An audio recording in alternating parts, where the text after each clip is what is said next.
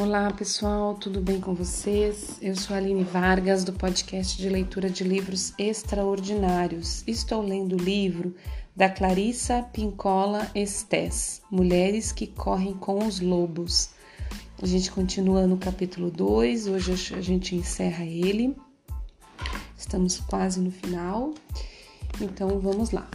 É uma boa leitura e uma boa escuta para nós. A cura tanto para a mulher ingênua quanto para a que deve, a que teve os instintos fragilizados, é a mesma. Tente prestar atenção à sua intuição, à sua voz interior. Faça perguntas, seja curiosa. Veja o que estiver vendo, ouça o que estiver ouvindo e então haja com base no que sabe ser verdade. Esses poderes instintivos intuitivos foram concedidos à sua alma no instante do nascimento. Eles estão cobertos através eles estão cobertos talvez por anos e anos de cinzas e excrementos. Isso não é o fim do mundo, pois é sempre fácil livrar-se da sujeira com água. Se você arrancar aqui um pouco, esfregar ali e adquirir alguma prática, seus poderes perceptivos podem ser restaurados ao seu estado primitivo. Ao recuperar esses poderes das sombras da nossa psique, deixaremos de ser simples vítimas das circunstâncias internas ou externas. Não importa de que forma a cultura, a personalidade, a psique ou outra forma qualquer exija que a mulher se vista ou se comporte, não importa como eles todos possam desejar manter as mulheres vigiadas por suas damas de companhia, cochilando por perto. Não importa que tipo de pressão tente reprimir a expressão da alma da mulher. Nada disso pode alterar o fato de que uma mulher é o que é e que sua essência é determinada pelo inconsciente selvagem, o que é bom. É de importância crucial que nos lembremos de que, sempre que temos sonhos com um homem sinistro, existe um poder antagônico por perto, esperando para nos ajudar. Quando acionamos a energia selvagem para resistir ao predador, adivinhe quem aparece imediatamente? A mulher selvagem chega superando qual, quaisquer cercas, muros ou obstáculos que o predador tenha construído. Ela não é um ícone a ser exposto na parede como um quadro religioso. Ela é um ser vivo que chega a nós de qualquer lugar, sob quaisquer condições. Ela e o predador se conhecem há muito tempo. Muito, há muito, muito tempo. Ela descobre seu paradeiro através de sonhos, de histórias, contos e através da vida inteira das mulheres. Onde ele estiver, estiver, ela estará, pois é ela quem contrabalança a destruição causada por ele. A mulher selvagem ensina às mulheres quando não se deve ser boazinha, no que diz respeito à proteção da expressão da nossa alma. A natureza selvagem sabe que a doçura, nessas ocasiões, só faz com que o predador sorria. Quando a expressão da alma está sendo ameaçada, não é só aceitável fixar um limite e ser fiel a ele, é imprescindível. Quando a mulher age assim, não poderá haver intromissões na sua vida por muito tempo pois ela reconhece logo o que está errado e tem condição, condições de empurrar o predador de volta ao seu devido lugar. Ela já não é mais ingênua, ela já não é mais uma meta ou um alvo. E é esse o antídoto mágico que afinal faz com que a chave pare de sangrar. Então, chegamos ao final do capítulo 2. Maravilhoso. E vamos para o capítulo 3. Farejando os fatos, o resgate da, da intuição como iniciação. Já começamos com uma história. A boneca no bolso faz, vassaliza a sábia. Vassaliza a sábia. Isso. A, a intuição é o tesouro da psique da mulher. Ela é como um instrumento de adivinhação, como um cristal através do qual se pode ver com uma visão interior excepcional. Ela é como uma velha sábia que está sempre com você, que lhe diz exatamente qual é o problema, que lhe diz exatamente se você deve virar à esquerda ou à direita. Ela é uma forma de velha lá que saber, daquela que sabe da mulher selvagem. As contadoras de histórias dedicadas estão sempre longe, aos pés de algum morro, afundadas até os joelhos na poeira das histórias, retirando séculos de sujeira, escavando camadas de culturas e de conquistas, classificando cada friso e cada afresco de história que possam encontrar. Às vezes a história foi reduzida a pó, às vezes, porções e detalhes estão faltando ou foram perdidos. Com frequência, a forma está intacta, mas o espírito está destruído. Mesmo assim, toda escavação traz em si a esperança de se encontrar uma história inteira, intacta. A história que se segue é exatamente um incrível tesouro desses. O antigo conto russo de Vaz, Vasilisa, Vasalisa, desculpa, Vasalisa, é a história praticamente intacta da iniciação de uma mulher. Ela trata da percepção de que a maioria das coisas não é o que parece. Como mulheres, recorremos à nossa intuição e aos nossos instintos para farejar tudo. Usamos nossos sentidos para espremer a verdade das coisas, para extrair o alimento das ideias, para ver o que há para ser visto, para conhecer o que há para ser conhecido, para ser as guardiões, guardiãs do fogo criativo e para ter uma compreensão íntima dos ciclos da vida, morte e vida de toda a natureza. Assim é a mulher iniciada. A história de Vasalisa é contada na Rússia, na Romênia, na um, um, Iugoslávia, na Polônia e em todos os países bálticos. Ela, ela às vezes é intitulada a boneca, às vezes Wassilissa, a sábia. Encontramos indícios de suas raízes arquetípicas até pelo menos o tempo dos cultos das antigas deusas cavalo, que antecederam a cultura grega clássica. É um conto que traz um mapeamento psíquico anti, antiquíssimo acerca da indução do mundo subterrâneo do selvagem deus fêmea.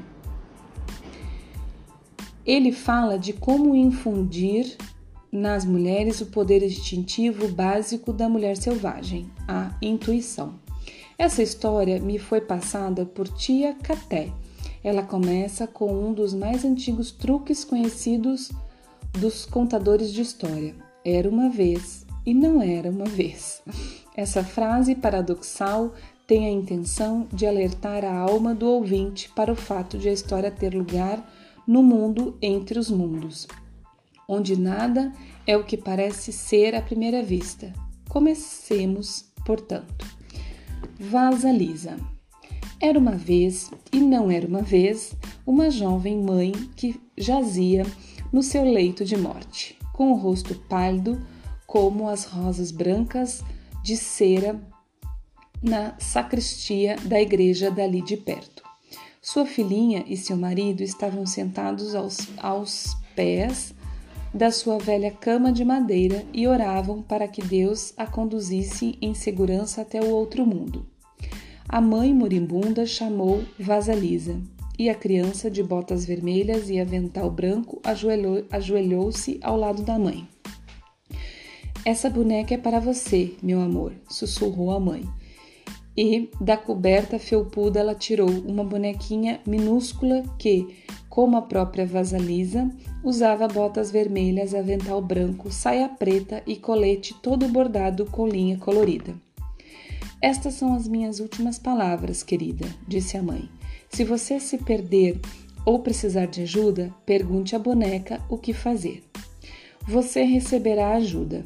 Guarde sempre a boneca. Não fale a ninguém sobre ela. Dê-lhe de comer quando ela estiver com fome. Essa é a minha promessa de mãe para você, minha bênção, querida. E, com essas palavras, a respiração da mãe mergulhou nas profundezas do seu corpo, onde recolheu sua alma e saiu correndo pelos lábios, e a mãe morreu. A criança e o pai choraram sua morte por muito tempo.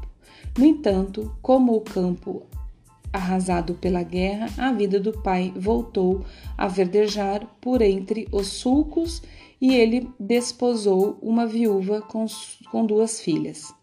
Embora a nova madrasta e suas filhas fossem gentis e sorrissem como damas, havia algo de corrosivo por trás dos sorrisos que o pai de Vasalisa não percebia.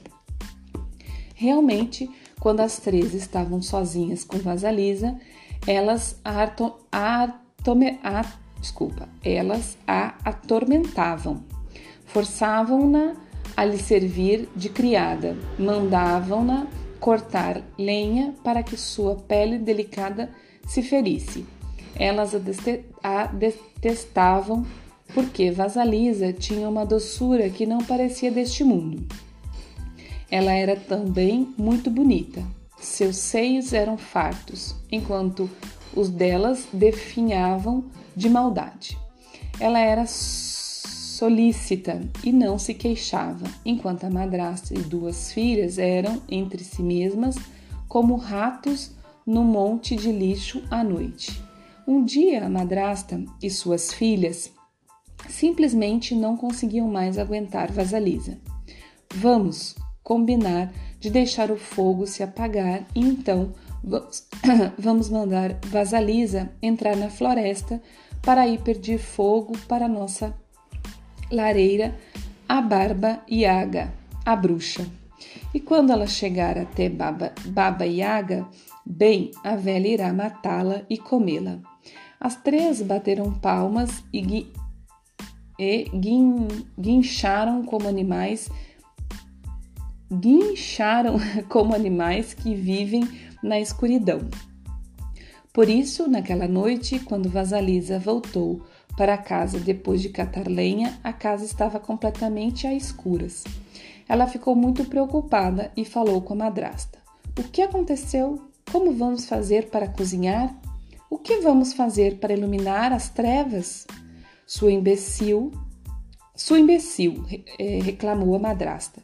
É claro que não temos fogo e eu não posso sair para o bosque devido à minha idade. Minhas filhas não podem ir porque têm medo. Você é a única que tem condição, condições de sair floresta dentro para encontrar Baba Yaga e conseguir dela uma brasa para acender nosso fogo de novo. Ora, está bem, respondeu Vasalisa, inocente. É o que vou fazer. E foi mesmo. A floresta ia ficando cada vez mais escura e os gravetos estalavam sob seus pés, deixando-a assustada. Ela enfiou a mão bem fundo no bolso do avental e ali estava a boneca que a mãe, ao morrer, havia lhe dado. Só de tocar nessa boneca já me sinto melhor, disse, Vasalisa, acariciando a boneca no bolso. A cada dif a cada bifurcação da estrada, Vasalisa enfiava a mão no bolso e consultava a boneca. Bem, eu devo ir para a esquerda ou para a direita? A boneca respondia sim, não, para este lado ou para aquele lado. E Vasalisa dava à boneca um pouco de pão enquanto iam caminhando, seguindo o que sentia estar emanando da boneca. De repente, um homem de branco num cavalo branco passou galopando e o dia nasceu. Mais adiante, um homem de vermelho passou montado num cavalo vermelho e o sol apareceu. Vasalisa caminhou e caminhou e, bem na hora em que estava chegando ao casebre de Babiaga, um cavaleiro vestido de negro passou trotando e entrou direto no casebre. Imediatamente fez-se noite. A cerca feita de caveiras e ossos ao redor da choupana, começou a refugir com o fogo interno de tal forma que a clareira ali na floresta ficou iluminada com uma luz espectral. Ora, Baba Yaga era uma criatura muito temível. Ela viajava não num cochete nem numa carruagem, mas num caldeirão com o formato de um grau de que voava sozinho. Ela remava esse veículo com um remo que parecia um pilão e o tempo todo varria o rastro por onde passava com uma vassoura feita de cabelo de alguém morto há muito tempo. E o caldeirão veio voando pelo céu, com o próprio cabelo sebento de baba e água de baba e água na esteira. Seu queixo comprido era curvado para cima e seu longo nariz era curvado para baixo, de modo que os dois se encontravam a meio caminho. Baba Yaga tinha um ínfimo cavanhaque branco e, e verruga na pele adquiridas de seus contatos com sapos. Suas unhas manchadas de marrom eram grossas e estriadas como telhados e tão compridas e, re, e recurvadas que ela não conseguia fechar a mão. Ainda mais estranha era a casa de Babiaga. Ela ficava em cima de enormes penas de galinhas, amarelas e escamosas, e andava de um lado para o outro sozinha. Ela às vezes girava e girava como uma bailarina em transe. As cavilhas nas portas e janelas eram feitas de dedos humanos, das mãos e dos pés, e a tranca da porta da frente era um focinho com muitos dentes pontiagudos.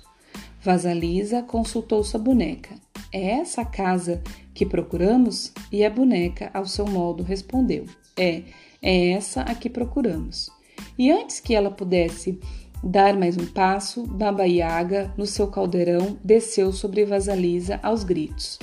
O que você quer? Vovó, vim apanhar fogo, respondeu a menina, estremecendo. Está frio na minha casa, o meu pessoal vai morrer, preciso de fogo. Ah, sei, retrucou Baba Yaga, rabugenta. Conheço você e o seu pessoal. Bem, criança inútil, você deixou o fogo se apagar, o que é muita imprudência. Além do mais, o que a fez pensar que eu lhe daria a chama? Porque eu estou pedindo, respondeu rápido Vasalisa, depois de consultar a boneca. Você tem sorte, resmungou Babiaga. Essa é a resposta certa. E Vasalisa se sentiu com muita sorte por ter acertado a resposta. Baba Yaga, porém, a ameaçou não há a menor possibilidade de eu lhe dar o fogo antes de você fazer algum trabalho para mim. Se você realizar essa tarefa para mim, receberá o fogo. Se não, e nesse ponto, se não, e nesse ponto, Vasalisa viu que os olhos de Baba Yaga de repente se transformavam em brasas. Se não, minha filha, você morrerá. E assim Baba Yaga entrou pesadamente no casebre. Deitou-se na cama e mandou que Vasalisa lhe trouxesse a comida que estava no forno. No forno havia comida suficiente para dez pessoas e a Yaga comeu tudo, deixando uma pequena migalha e um dedal de sopa para Vasalisa. Lave minha roupa, varra a casa e o quintal, prepare minha comida, separe o milho mofado do milho bom e certifique-se de que tudo está em ordem. Volto mais tarde para inspecionar seu trabalho. Se tudo não estiver pronto, você será meu banquete. E com isso, a Baba Yaga partiu voando no seu caldeirão com o nariz lhe servindo de, de biruta e o cabelo de vela. E anoiteceu novamente. Vasalisa voltou-se para a boneca assim que a Yaga se foi. O que vou fazer? Vou conseguir cumprir as tarefas a tempo? A boneca disse que sim e recomendou que ela começasse algo e fosse dormir. que ela comesse algo e fosse dormir. Vasalisa deu algo de comer à boneca também e adormeceu. Pela manhã, a boneca havia feito todo o trabalho e só faltava preparar a refeição. À noite, a Yaga voltou e não encontrou nada por fazer, satisfeita, de certo modo, mas irritada por não conseguir encontrar nenhuma falha. Baba Yaga zombou de Vasalisa. Você é uma menina de sorte. Ela então convocou seus fiéis criados para moer o milho, e três pares de mãos apareceram em pleno ar e começaram a raspar e esmagar o milho. Os resíduos pairavam no ar como uma neve dourada. Finalmente, o serviço terminou e Baba Yaga se sentou para comer. Comeu horas a fio e deu ordem a Vasalisa para que no dia seguinte limpasse a casa, varresse o quintal e lavasse a roupa. Pessoal, eu vou parar porque a história é longa, já estamos em 21 minutos, é muito longa.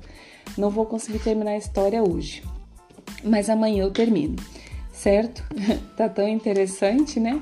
E mas amanhã eu termino, porque ainda faltam duas páginas, certo? Por hoje é isso. Fique aí com esse pedaço da história de Vasalisa. Amanhã a gente termina e aí a gente vê se começa a entender o que, que ela veio falar aqui da psique, certo? Um abraço, pessoal. Até amanhã. Bom dia, boa tarde, boa noite e muito obrigada por estarem comigo.